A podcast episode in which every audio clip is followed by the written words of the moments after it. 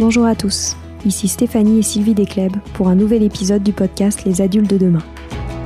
Les adultes de demain, c'est un échange autour de l'éducation et la parentalité entre d'un côté une mère, Sylvie, entrepreneuse depuis plus de 30 ans dans l'éducation, directrice d'école Montessori, créatrice d'un organisme de formation et auteur dans l'éducation, et sa fille, c'est moi, Stéphanie. Les semaines, nous invitons des experts, des personnalités remarquables ou de simples passionnés qui partagent avec nous la même envie d'offrir le meilleur aux enfants. Car comme le disait si bien Maria Montessori, l'enfant est l'avenir de l'homme. Et nous souhaitons donc vous donner des pistes de réflexion et de potentielles réponses pour offrir aux enfants le plus bel avenir. Alors si vous êtes jeunes adultes, parents, futurs parents, grands-parents, professeurs ou simples passionnés de l'éducation, ce podcast est fait pour vous.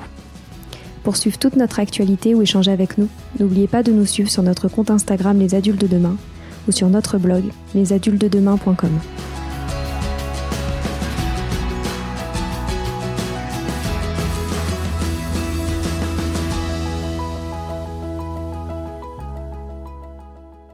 Aujourd'hui, je suis très touchée de vous partager cet épisode que l'on a enregistré avec Stanislas, mon grand frère. Stan est l'aîné de notre famille et a toujours été un modèle pour moi. C'est pour cela que je l'ai invité au micro des adultes de demain pour parler d'un sujet qu'il connaît très bien, celui d'élever des enfants au sein de plusieurs cultures.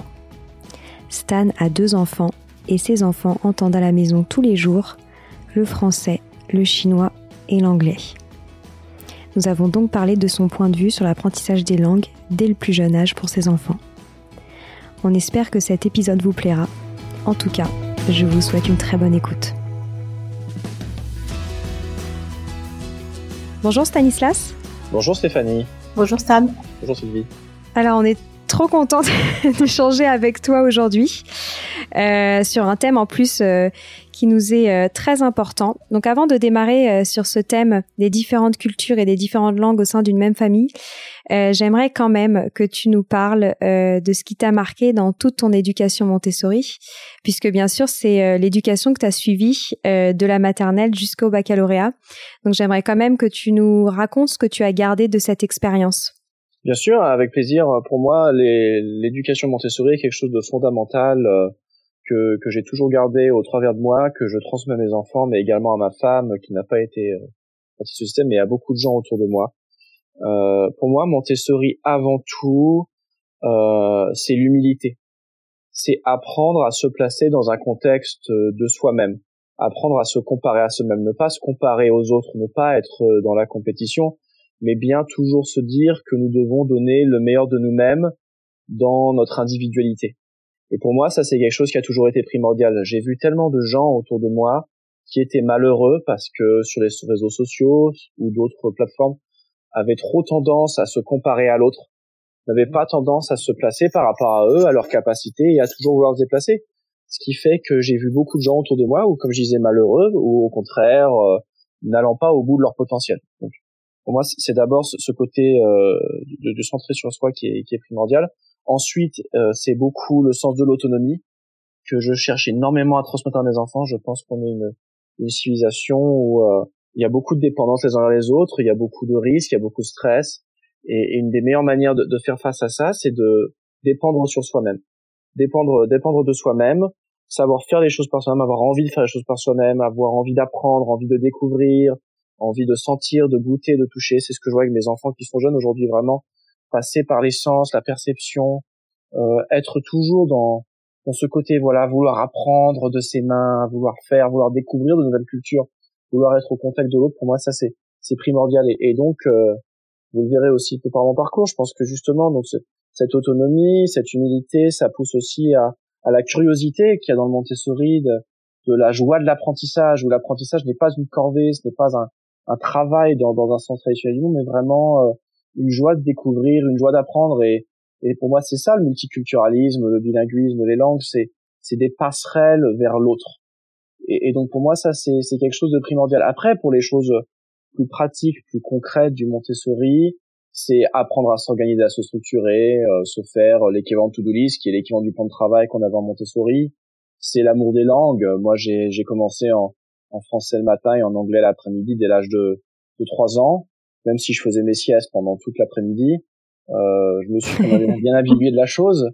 Et, et, je pense que voilà ce côté euh, de la langue, de vouloir apprendre à parler la langue de l'autre, plutôt que j'ai tellement entendu souvent mon grand-père, qui est d'une autre génération, qui a 95 ans, me dire mais pourquoi je m'embêterais à parler anglais, les autres ont qu'à apprendre le français? Et moi je trouve que ça c'est tellement hmm. triste parce que euh, aujourd'hui j'ai une femme exceptionnelle que j'ai rencontrée aux États-Unis, qui parle chinois.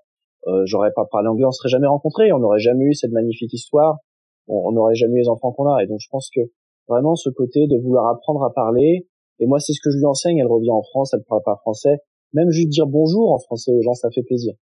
Et donc je pense que voilà, mmh, ce côté langue, c'est c'est à tout à fait primordial. Donc la structure, la langue, euh, et enfin ce qui est pour moi ce qui est très intéressant dans Montessori et, et que je vois un peu après, c'est c'est le rapport de l'individuel au collectif. Montessori depuis le tout jeune âge, c'est d'abord commencer dans son individualité, en disant sur son tapis avec son matériel, face à soi, mais revenir régulièrement avec le groupe pour échanger. Hmm. Puis repartir faire son intérêt. Ça, c'est quelque chose que je vois beaucoup. Être capable d'être et dans le travail individuel et dans le travail de groupe, c'est quelque chose qui est primordial pour se développer dans le monde de l'entreprise et au sein de ses études par la suite. Bien sûr. Est-ce que tu peux nous rappeler d'ailleurs euh, rapidement ton parcours professionnel? Bien entendu. Donc, euh, comme, je, comme je suis un peu un original par Montessori, donc j'ai pas du tout été forcé par ma mère à avoir deux ans d'avance. Euh, c'est pas du tout quelque chose qui se fait, absolument pas, hein, Sylvie. Euh, j'ai pas du tout mis en concurrence avec ma petite sœur qui est dans la même classe que moi, ça n'a pas non plus été du tout fait, on est ça fait dans le Montessori facile.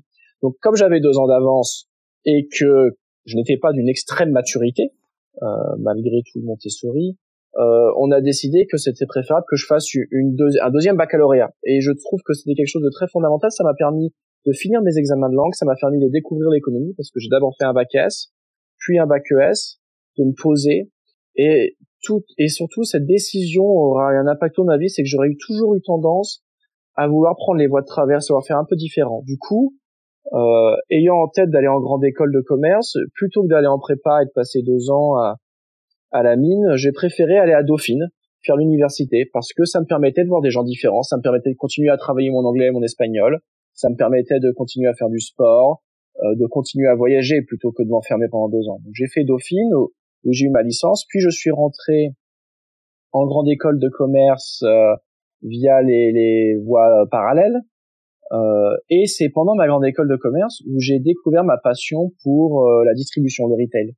J'ai commencé un stage à la Réunion pour le groupe Cahier qui lançait euh, des petites boutiques qui s'appelaient Ultima de jeux vidéo, une franchise. Je suis tombé amoureux de du retail et j'ai enchaîné avec un stage pour le groupe Gary Lafayette où euh, pendant mon année de césure, euh, j'ai passé six mois euh, dans l'équipe de compta, puis je suis resté en me débrouillant pour mettre tous mes cours le lundi et mardi de l'école jusque pendant une quatre ans, en quatre ans. Donc ma dernière année d'école, puis trois ans supplémentaires, où là j'étais en charge du merchandising, c'est-à-dire du rap, du rachat des stocks, du rachat des produits pour les marques d'horlogerie de luxe euh, des Lafayette. Mais, mais encore ce côté montessorien, ce côté un peu découverte, j'ai, je suis aussi passionné informatique donc j'ai très vite passé beaucoup de temps avec euh, le département informatique où en plus de, de mon cœur de métier, euh, c'est moi qui me chargeais du test des applications. C'est moi qui ai lancé euh, les programmes pour tous les tableaux pour que l'entreprise ait une vision globale de son activité. Après avoir fait quatre ans là-bas, j'avais un regret, c'est que le groupe Galafet à l'époque était essentiellement francophone et donc je trouvais que c'était un peu dommage de perdre mon, de perdre mes langues et de perdre mon multiculturalisme. J'ai donc décidé d'aller faire euh, un MBA à Philadelphie, à Wharton, aux États-Unis. Euh, je me suis absolument éclaté. J'ai retrouvé euh, mon aspect international. Je me suis fait. C'était très difficile au début. J'ai j'ai beaucoup souffert. J'étais le seul Français dans une classe de 200.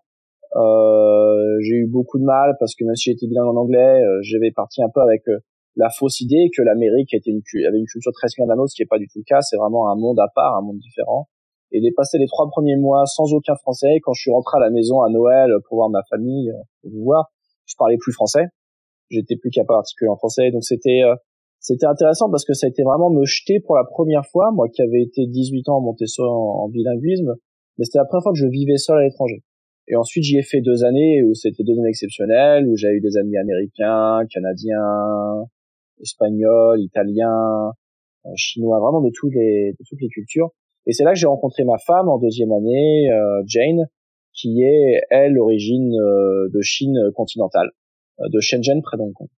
Après avoir fini mon MBA, mon but était d'aller faire, continuer à faire du retail, mais plutôt en Chine ou ailleurs où il y avait de la croissance et du développement pour voir un peu des choses nouvelles. Mais finalement, je suis tombé sur un ami euh, d'école qui était du Koweït, un Koweïtien, un ami arabe, qui m'a dit que son oncle bossait pour une entreprise qui s'appelle Al-Shaya. Al-Shaya, c'était un très grand groupe euh, de franchises exclusives au Moyen-Orient, dans, dans 22 pays du Moyen-Orient. Ils ont Starbucks, ils ont Victoria's Secret, ils ont H&M. Et j'ai rejoint le groupe Al-Shaya pour gérer leur pôle stratégie et business développement J'étais en charge de tous les grands projets de l'entreprise euh, sur trois ans. J'étais également en charge de recruter de nouvelles marques telles que Chloé, telles que Alice et Olivia pour le Moyen-Orient. Nous y avons passé quatre ans et demi. Euh, c'était vraiment différent. C'est une culture à part. Le golfe persique est un monde qui est radicalement différent. J'ai découvert d'autres cultures, beaucoup d'Indiens, beaucoup de Pakistanais, des Jordaniens, des Égyptiens, euh, des gens de, de, partout dans le monde, beaucoup d'Anglo-Saxons aussi qui venaient s'expatrier. Mais après quatre ans et demi, nous avons souhaité, euh, nous, puisque nous avions deux enfants, enfin nous étions sur voie d'avoir un deuxième enfant, il était primordial qu'on soit proche de notre famille. Moi, ma famille était en France, euh, la famille de Jen était en Chine, et donc on a commencé elle et moi à chercher du travail euh, en Chine et en France. Et puis finalement, grâce à ma petite sœur, grâce à Stéphanie, j'ai pu intégrer Amazon en mai, où je m'éclate, où j'ai découvert une entreprise internationale, où je travaille avec des Espagnols, des Allemands, des Italiens, des Anglais, des Français, une très grande diversité. Donc je me retrouve complètement sur l'aspect euh, multiculturel. Ouais, c'est ça. Et ça, ça a vraiment euh, toujours, comme on le voit, guidé tes choix euh, de carrière, mais également euh, tes choix amoureux. Est-ce que tu pourrais notamment nous, nous rappeler donc ta famille, combien de, de combien d'enfants est-elle constituée et quelle langue vous parlez à la maison? Bien sûr. Donc, donc comme je disais, donc donc il y a d'abord moi, Stanislas. Donc moi je parle couramment euh, français, anglais, espagnol et des bases de chinois. Ma femme s'appelle Jane. Alors son vrai nom c'est Li Xueting. Elle est originaire du nord de la Chine en fait, de Harbin en Mandchourie, mais elle a grandi à Shenzhen dans le sud. Et du coup elle parle déjà couramment le mandarin, qui est la langue de Beijing, et le cantonais, la langue de Hong Kong, en plus de parler couramment l'anglais et d'être en train d'apprendre le français. Et donc nous avons deux enfants, Alizé, euh, qui est né euh, en août 2018, qui a deux ans et quatre mois, et le petit Nicolas qui est né en mars de cette année, enfin non pas de cette année, de l'année dernière, 2020, et qui a neuf mois. Pour nous, il était et primordial et, euh, et extrêmement important que nos enfants comprennent nos langues, parlent nos langues. Donc depuis le début, euh, je parle en français à la maison exclusivement à mes enfants. Jane leur parle exclusivement en mandarin et Jane et moi nous parlons exclusivement en anglais. Ce qui fait qu'aujourd'hui, alors Alizé a j'ai eu des inquiétudes dans la famille de certains qui comprennent pas bien ça, mais un enfant international parle plus tard qu'un autre enfant. Et donc, Alizé s'est mise soudainement à parler à l'âge de deux ans couramment français et chinois. Elle me parle en français à moi, elle parle à français avec Sylvie, avec Stéphanie, sa tante avec les Elle parle chinois avec sa mère, chinois avec ses grands-parents qu'elle voit euh, sur le téléphone via FaceTime. Et elle comprend absolument tout en anglais. Euh, et mmh. d'ailleurs, euh, aujourd'hui, elle est en école Montessori, en français le matin et en anglais l'après-midi. Et, et, voilà, on a une petite fille de deux ans et trois mois qui aujourd'hui parle couramment euh, trois langues. Comment est-ce que euh, cela s'est passé le moment où elle a commencé à dire ses premiers mots? En quelle langue c'était? Alors le premier mot, c'est amusant, ça c'est toujours maman, hein. Et maman, c'est mama en chinois, donc c'est assez proche elle a plutôt commencé. Euh, nous étions au Koweït au tout début, donc euh, on avait tendance à parler beaucoup plus anglais à la maison qu'aujourd'hui. Et ça, elle avait une nounou qui était anglophone également. Et donc ses premiers mots ont été en, chinois et enfin ça a été maman, ça a été papa. Donc euh, je sais pas si on peut vraiment mm. attribuer une langue. Euh, elle s'est d'abord développée plus en chinois et puis elle a très vite accéléré sur le français en arrivant en France en mars. Et vous avez jamais eu d'inquiétude sur le fait qu'elle puisse préférer parler une langue par rapport à une autre? Euh, non, c'est pas une inquiétude qu'on a. On a beaucoup d'amis euh, d'horizons multiculturels et dont franco-chinois, dont les enfants, c'est vrai. Alors, ce qui est différent des autres couples, c'est que Jane ne parle pas français, je ne parle pas chinois, donc euh, il n'y a pas une langue qui prend pas sur l'autre. Beaucoup de nos amis, euh, la mère et le père parlent français, même si la mère parle chinois, donc ils préfèrent le français mais nous avons une règle très stricte à la maison que nous ne répondons pas dans la langue qui n'est pas la nôtre, et nous faisons systématiquement répéter dans la langue de la personne à laquelle elle s'adresse. Hmm. Cela dit, mes amis internationaux m'ont toujours dit que leurs enfants, même tout petits, dès qu'ils voyagent dans un pays ou l'autre, basculent en l'espace de 24 heures d'une langue à l'autre sans problème, et d'ailleurs ne comprennent pas pourquoi leurs cousins n'arrivent pas à parler plusieurs langues. Ouais, c'est intéressant. Et alors, pourquoi, selon toi, il est primordial de démarrer avec ce bilinguisme dès le plus jeune âge et de vraiment s'y attaquer euh, vraiment dès la naissance de l'enfant et de s'y atteler jusqu'au bout? Alors pour moi, euh, c'est, on va même au-delà puisque nous on fait du trilinguisme à la maison, mais pour moi c'est, c'est, euh, c'est primordial pour plusieurs raisons. La, raison, la première raison, euh, c'est la plasticité, la plasticité cérébrale. On sait très bien que jusqu'à l'âge de 10 ans, le cerveau n'est pas complètement formé et l'ouïe n'est pas complètement formée, elle se fixe après l'âge de 10 ans et on n'est plus capable de prononcer précisément euh, les sons. Donc apprendre les langues avant 10 ans, c'est la garantie d'être capable de la prononcer parfaitement, sans accent, euh, ce qui est quand même beaucoup plus simple quand après ça en voyage on parle aux gens. Mmh. Deuxièmement, je pense que plus on apprend, plus on développe l'intelligence de l'enfant. Le fait qu'Alizé parle deux ou trois langues, ça multiplie déjà son vocabulaire par deux ou trois. En plus de ça, il y a beaucoup de subtilités dans les langues. Et le même mot n'a pas forcément les mêmes nuances, n'a hmm. pas forcément les mêmes concepts. Et donc, ce qui est d'autant plus riche et la chance qu'on a d'être franco-chinois, c'est qu'on vient de deux civilisations qui sont radicalement différentes, qui n'ont pas du tout les mêmes origines. Et donc, on a des concepts culturels attachés à la langue qui ne sont pas du tout proches l'un de l'autre. En France, on est quand même sur une, culture judéo-chrétienne euh, empreinte euh, enfin des droits civils de la Révolution. En Chine, on est quand même sur une culture de base confucianiste, avec toute la prague du communisme. Et donc c'est c'est pas du tout la même mode de penser, la même mode de, de discuter. Il n'y a pas de, on a le vouvoiement en français qu'il n'y a pas en chinois. En revanche, eux, il va y avoir quatre manières différentes de s'adresser à une tante ou à un oncle quand nous on dit euh, tonton, euh, tata en français. Donc, ça leur permet d'apprendre déjà à mieux communiquer, ça leur permet à apprendre d'autres concepts, de se développer, et ça leur apprend d'autres cultures. Et puis ensuite, surtout, ce qu'il faut pas oublier, c'est qu'un enfant, c'est une éponge. Moi, je vois Alizé, là, elle a deux ans et trois mois, elle répète tous les mots systématiquement. Et elle apprend à une vitesse qui est fulgurante. Donc, quel gain de temps hmm. après, quand, euh, enfin, je pense que tous autour de cette table, on, s'est rendu compte de la, le, le montant d'effort qu'on doit faire nous en tant qu'adulte pour apprendre une langue.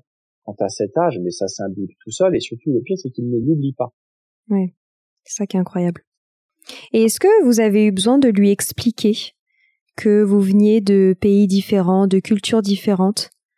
C'est pas quelque chose qu'on n'a jamais expliqué parce que la notion de culture ou de pays, c'est une, construction sociale euh, faite par l'adulte.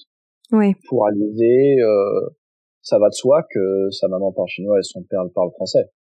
C'est c'est pas quelque chose. Alors maintenant, moi, je m'amuse à lui apprendre euh, français, chinois, vraiment le mot, pas dans son assiette, mais dans son de la langue, pour qu'on soit clair et qu'elle comprenne que je lui dis, bah, souvent, je lui dis, elle me dit banane, elle me dit xiangtia. Je dis, mais xiangtia, c'est quoi en français? Et là, elle me répond hmm. banane. Ah ouais. Donc là, c'est important pour qu'elle puisse comprendre. Et maintenant, on lui apprend un anglais. Je dis, mais c'est quoi, what, is it in English? Elle me dit banana. Hmm. Donc c'est, on apprend le, le, concept de langue. On n'a pas vraiment, euh, surtout dans le monde moderne, Alizé, il faut comprendre comment vivre au Moyen-Orient. C'est un enfant qui a eu un passeport à l'âge de deux semaines et qui, à l'âge de six mois, avait été dans huit pays. Hmm. Et la majorité de nos amis sont des couples internationaux franco-canadiens, égyptien coétien, américain français ou franco-chinois. Donc la notion de, de nationalisme ou de nationalité est quand même beaucoup moins forte dans notre culture ou de toute façon, euh, Alizé et Nicolas sont franco-chinois et il y aura jamais de c'est mieux d'être français, c'est mieux d'être chinois. Bien sûr.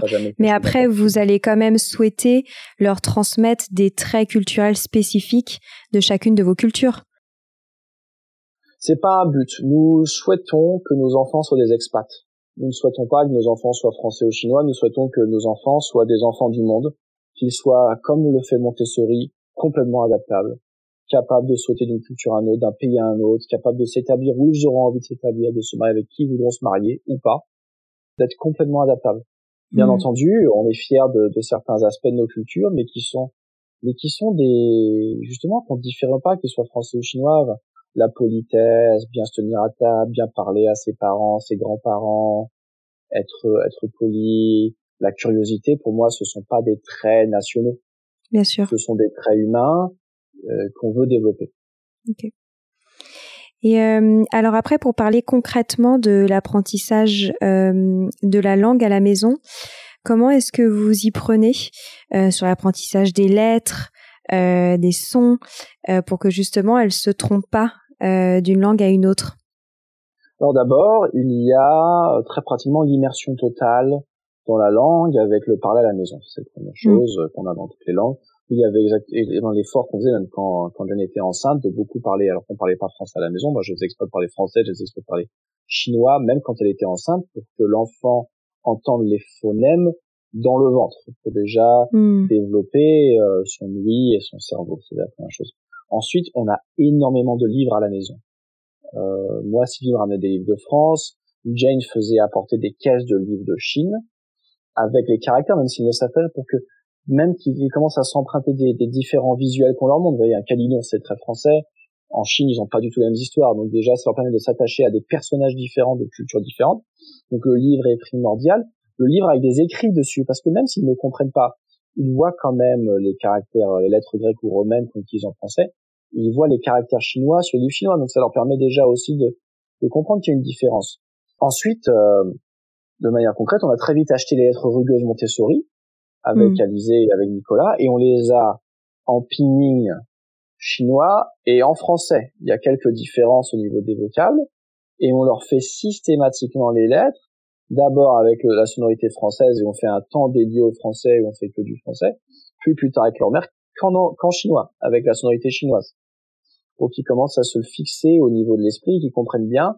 Et c'est ça qui est très, qui est, qui est passionnant, c'est que on va leur montrer la même lettre, ils vont la prononcer de deux manières différentes avec deux personnes différentes. Ça la dérange pas, ça va de soi. C'est incroyable. Sylvie, tu veux rajouter quelque chose sur euh, l'apprentissage euh, du bilinguisme dès le plus jeune âge et sur la méthode Montessori? Bah, En fait, euh, la façon dont Stanislas le fait, c'est c'est extraordinaire puisqu'en fait, elle entend parler dans une langue et, et dans l'autre et qu'elle pense dans ces deux langues. Donc, c'est vraiment c'est vraiment l'idéal et, moi quand je vois Alizée je suis hyper impressionnée quand elle est en, classe ou quand elle est avec moi elle me parle complètement français quand elle est avec sa mère elle répond euh, totalement en anglais en, chinois et, elle ne mélange absolument pas les deux langues donc c'est ça qui est extraordinaire et la même chose pour l'apprentissage euh, des, sons, des lettres, des couleurs, etc. En fait, elle, elle, elle fait totalement euh, la, différence entre les deux langues. Donc, c'est vrai qu'elle peut complètement, elle, apprendre à, lire dans les deux langues en même temps, puisque c'est très très clair dans son cerveau, en fait. Et elle pourra apprendre à lire en, anglais en même temps, c'est aussi très très clair. Et c'est une enfant qui a un vocabulaire extraordinaire. Et, et moi, ce qui m'a ce qui m'a vraiment frappé, ce qui me frappe avec elle, c'est qu'elle prononce les mots en français parfaitement. Et donc, je pense que vraiment, elle a développé euh, une ouïe extraordinaire et donc elle, elle, elle fait le, discernement entre, entre les sons, c'est fabuleux. Donc elle, peut totalement apprendre à, à, lire dans les deux langues, ce qui n'est pas le cas des enfants qui apprennent juste l'anglais à l'école et qui l'entendent pas à la maison. Là, il faut il faut un temps. Il faut d'abord qu'ils apprennent en français pour être très familiarisés avec les sons en français, et après on peut passer aux sons en anglais. Mais chez Alizé, c'est tellement clair. Elle a fait ce travail de, de synonyme qui est, qui est, qui est fabuleux, quoi. Mm. Donc elle, elle, c'est vrai que du coup, elle a un cerveau qui va qui va très très vite. Moi, je pense que ce bilinguisme développe des, des connexions entre les neurones bien supplémentaires euh, par rapport aux autres aux autres enfants. Parce que quand on voit la concentration, euh, la rapidité d'apprentissage, c'est absolument extraordinaire. Mm. Donc euh, c'est extraordinaire quoi. Pour moi, c'est extraordinaire. Et Stan, est-ce que tu tu penses tout de même que ça vous demande beaucoup de travail euh, d'arriver à, à, suivre euh, cette euh, méthodologie que vous avez mis en place à la maison avec le français d'un côté, le chinois de l'autre, plus euh, essayer de lui apprendre en même temps l'anglais. Est-ce que tu, tu, dirais que ça vous a demandé un, un effort particulier ou non? Alors, moi je dirais d'abord que bien vouloir s'occuper de ses enfants, c'est énormément de travail de toute façon. Ouais. Encore plus aujourd'hui qu'avant, puisque aujourd'hui, il suffit de les foutre devant la télé devant un écran. Mm. Ils n'hésitaient pas avant. Après, on devait les mettre dehors, on avait d'autres choses à faire, il n'y avait pas ces tentations. Donc, euh, quand on veut bien faire, c'est beaucoup, beaucoup de travail. Et on pourra peut-être faire un autre podcast sur l'apprentissage du sommeil qu'on a fait avec Alizé, ou, euh, ou l'alimentation. Euh. Ça a été un travail. moi, le, c'est pas dur pour nous de, de faire plusieurs langues parce que moi, pour moi, le, je vais dire Stéphanie, pour moi, le plus dur et le plus épuisant, c'est c'est le scepticisme et l'incompréhension des autres. Mm. C'est devoir se justifier à mes grands-parents ou aux gens autour de nous de pourquoi on voudrait que nos enfants soient multiculturels, pourquoi est-ce que nos enfants devraient parler plusieurs langues. Il y a tellement de gens qui nous racontent des inanités, comme quoi il suffit de parler que français, comme quoi notre enfant ne parlera jamais parce qu'à un an et demi il est pas en train de parler couramment alors qu'il est en train d'ingérer trois langues. Euh, des gens qui disent mais pourquoi vous faites ça, à quoi ça sert, pourquoi? Vous perdez votre temps sur ces trucs-là, c'est pas plus simple qu'on parle que français et puis se développera plus tard. Et, et aussi euh, des gens qui vous ah ben il sera pas français, vos enfants seront pas français. Et alors euh, ça hmm. c'est pour moi c'est ça qui, qui vraiment me et je suis désolé si je parle un peu émotif, mais mais, vraiment me, me fatigue et c'est ça qui est épuisant, c'est de se voir se justifier sans cesse. Mais euh, moi ce que je sais c'est pour avoir beaucoup d'amis et, et, moi ce qui m'a le plus impressionné parce que on était quand même même si on était en Montessori c'était quand même assez un environnement français la grande majorité de mes amis de Wharton qui allaient plus loin de vie au monde sont tous des enfants bilingues internationaux, tous. Et la majorité mm. des gens qui réussissent à l'échelle internationale sont tous des bilingues. Parce que, Bien sûr. beaucoup plus jeunes que les autres, à 24-25 ans, ils ont été confrontés à beaucoup de cultures différentes, beaucoup de problématiques différentes, ils ont voyagé, ils ont vu d'autres choses, ils ont appris d'autres choses, et ça donne une richesse qui est énorme. Mais c'est vrai que, et je le dis à tous, à tous, vos auditeurs, accrochez-vous. Mm. Enfin, ayez foi. Ça va être difficile, surtout. Moi, je trouve que c'est encore plus touchant si vous êtes des gens qui êtes tous les deux français et qu'il y en a un qui fait l'effort de ne parler que qu'anglais, qui ne parle plus sa langue. C'est encore plus difficile. C'est ce que j'allais te demander. Est-ce que tu, tu conseilles même de, de mettre cela en place pour des deux parents qui sont français, d'en avoir un des deux qui, euh, qui parle qu'anglais à l'un de ses enfants? Je, je, le conseille si jamais le parent parle couramment anglais. Hmm. Parce que à commencer jeune, si on, on peut aussi euh, en gagné des erreurs. Parce que l'enfant il, il, va l'intégrer. Donc si vous parlez couramment anglais, si vous avez des gens autour de vous euh, qui parlent couramment anglais, faites-le. Après, euh, il y a plein d'autres opportunités euh, maintenant sur les réseaux sociaux de trouver même autour de vous. Moi, je ma femme, elle tombe un nombre de Chinois en France absolument hallucinant il y a des tonnes d'expats anglo-saxons, anglophones. Faites-vous des amis qui parlent anglais et que vos enfants voient d'autres. Je pense que à part tout, il faut faire. Euh, mais si vous, si vous parlez anglais correctement, même si vous avez un accent, c'est pas grave, l'accent ça se corrige. Faites-le. C'est difficile. Vos proches vont vous casser les pieds, mais quand vous aurez un enfant qui arrivera en maternelle ou en, primaire qui parlera couramment deux langues, mais vous vous rendez compte à quel point ça, ça vaut le coup. Ce que je voulais rajouter aussi sur le sur le fait que qu'il était important que Jane, par exemple, parle chinois et toi français, c'est qu'il est fondamental de parler sa propre langue. Moi, j'avais eu un rendez-vous une fois avec une maman chinoise qui n'avait jamais parlé chinois à ses enfants, et elle était extrêmement frustrée parce que elle n'arrivait pas à exprimer vraiment ses émotions, ses ressentis, etc. Donc, je pense que quand on quand on a deux langues comme vous avez chez vous, c'est fondamental de parler sa langue maternelle parce qu'on c'est la langue dans laquelle on peut le mieux exprimer ce qu'on ressent vraiment et, et, pouvoir le transmettre à ses enfants, c'est fondamental. Donc je pense que c'est vraiment très très important de, de faire cet effort de parler sa langue et de tenir le coup si l'enfant euh, répond en français. Moi je vois Jane parfois, euh, maintenant Alizée elle a tendance à répondre en français puisqu'elle est en France et Jane systématiquement elle reprend en chinois et je trouve ça super parce que aussi c'est c'est l'occasion pour Jane de pouvoir parler chinois toute la journée avec quelqu'un aussi.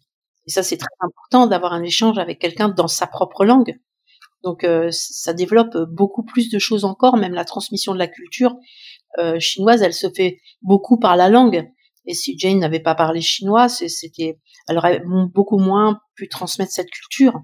Donc, c'est vraiment, euh, c'est une enfant qui a, qui a la chance d'avoir deux cultures, et c'est forcément une richesse. Et on la transmet beaucoup, euh, justement, en parlant sa propre langue et en restant soi-même, quoi. Tout à fait. Euh, et est-ce que Stan, tu trouves que cela a développé euh, chez ta fille et bientôt chez ton fils d'autres choses d'entendre toutes ces langues? Donc euh, en dehors du fait qu'ils vont avoir cette arme toute leur vie de pouvoir s'exprimer avec plein de monde et, et de comprendre plein de cultures différentes, est-ce que tu vois déjà des choses dans son comportement qui ont été influencées par l'apprentissage de ces langues dès le plus jeune âge? Voilà, je pense que c'est c'est ce dont Sylvie a parlé, ce qui est hallucinant, ce qui, ce qui est. Enfin, moi, ça me surprend pas. Je, elle est comme ça, ma fille, mais Sylvie est au contact de plus d'enfants que moi. Mais c'est son élocution en français qui est extraordinaire. Alizé, à hmm. deux ans, parle comme un adulte en français, et c'est la même chose en chinois. La prononciation est exacte. Il n'y a pas d'annonnement quand on entend de zozonnement, ça n'est, ça n'existe pas. Et elle apprend les mots et elle les prononce parfaitement la première fois. Et il n'y a plus besoin de la corriger. Elle déforme un mot. Absolument, voilà. Donc elle déforme pas. Donc c'est ça, c'est quelque chose de direct. Je pense que son oui euh, a été impacté. Et là, je vois, c'est marrant, son petit frère qui est quand même pas le même. Hein, il est différent. Lui, il est fasciné par la musique. Et dès qu'il entend de la musique, il danse, il chante. C'est, je pense que c'est des enfants dont l'ouïe aura été mieux développé parce que ce qui est très difficile, c'est qu'il faut qu'ils apprennent qu'un P et un P n'est pas forcément le même son dans deux langues. Sûr. Et ça demande une précision de lui qui est extraordinaire. Je pense que c'est quelque chose au-delà de, de l'habilité de parler et puis, mais aussi c'est de maman. Enfin, c'est, c'est amusant parce qu'ils sont quand même en train de parler avec des grands-parents français et chinois. Donc il y a aussi l'aspect culturel, multiculturel. Euh, elle parle tout le temps de sa cousine euh, qui vit à Bordeaux. Enfin, ils ont ils ont cette espèce de notion de il y a plus de géographie, ils parlent aux gens dans plein de cultures, ils sont très adaptables, ça ça viendra après. Mais je pense que Louis est quelque chose euh, de, de très très différent avec un enfant qui parle plusieurs langues. Super intéressant. Et je pense aussi, et ça Sylvie euh, pourra également témoigner, c'est que ça fait aussi des enfants avec une, une ouverture euh, d'esprit importante. Et je pense que ça reboule qu'avec ce que Stan tu disais au début, c'est que je pense que c'est des enfants aussi qui seront moins dans la comparaison parce qu'ils auront déjà vu des choses déjà très très différentes euh, dès le plus jeune âge. Ils ont leur propre identité en plus. Ils ont une, elle a une identité qui est différente de celle des autres. Mm. Donc elle, elle, a déjà elle est elle-même quoi. Elle, elle peut pas se comparer à un autre. Hein. C'est pas possible. Il y en a pas deux euh, comme elle. Quoi, ce sera difficile de trouver deux comme elle. Bien sûr. elle, développe sa propre, euh, son, son côté unique. Mm. Tout à fait. Eh ben, en tout cas, euh, merci beaucoup Stan. On arrive à la fin de cet entretien, donc moi j'aime souvent bien poser cette dernière question. C'est est-ce que tu aurais des derniers conseils à donner à des parents qui s'apprêtent à avoir des enfants et qui ont envie de se lancer dans le bilinguisme? Est-ce que tu aurais des conseils, que ce soit pratique ou non, hein, mais à leur donner pour, euh, en tout cas, leur donner confiance dans, euh, dans, cette aventure pour leurs enfants? Bah Déjà, moi, ce que je leur, conseillerais, c'est de s'accrocher, c'est de, de vraiment décider quel parent parlera quelle langue et s'y tenir. Vraiment se poser la question de est-ce que vous êtes prêts, si vous êtes deux francophones, à sacrifier votre langue? Parce que c'est dommage de commencer et d'arrêter. Donc il faut vraiment faire preuve de conviction. Euh, donc si vous êtes, si vous avez vraiment envie de faire ça, faites-le. Après, servez-vous de beaucoup de livres. Le livre c'est facile, les enfants adorent les histoires. Euh, il y a aussi quelque chose qui est très facile. Alors moi je sais, en théorie, il faut pas leur montrer d'écran, mais nous, on, malgré tout, comme on voyageait beaucoup, on sait pas mal d'écran et on a systématiquement mis les, les cartoons en anglais. Donc ça, ça leur donne aussi euh, accès à, à de l'anglo à une langue supplémentaire en plus de vous, donc ça leur permet aussi d'avoir la plasticité du cerveau, je pense, qui aide. Donc pas hésiter à mettre des Disney ou des choses comme ça en anglais, je pense que ça aide. Et après, accrochez-vous, n'écoutez pas les autres. Il faut savoir, soyez prêts, qu'un enfant élevé en bilingue ne parlera pas avant deux ans, mm. ou très peu. Donc ne soyez pas frustrés, ne soyez pas surpris, accrochez-vous, parce qu'à deux ans, ça va exploser. Et du jour au lendemain, il y aura plus de retard, même si votre enfant aura de l'avance sur les autres.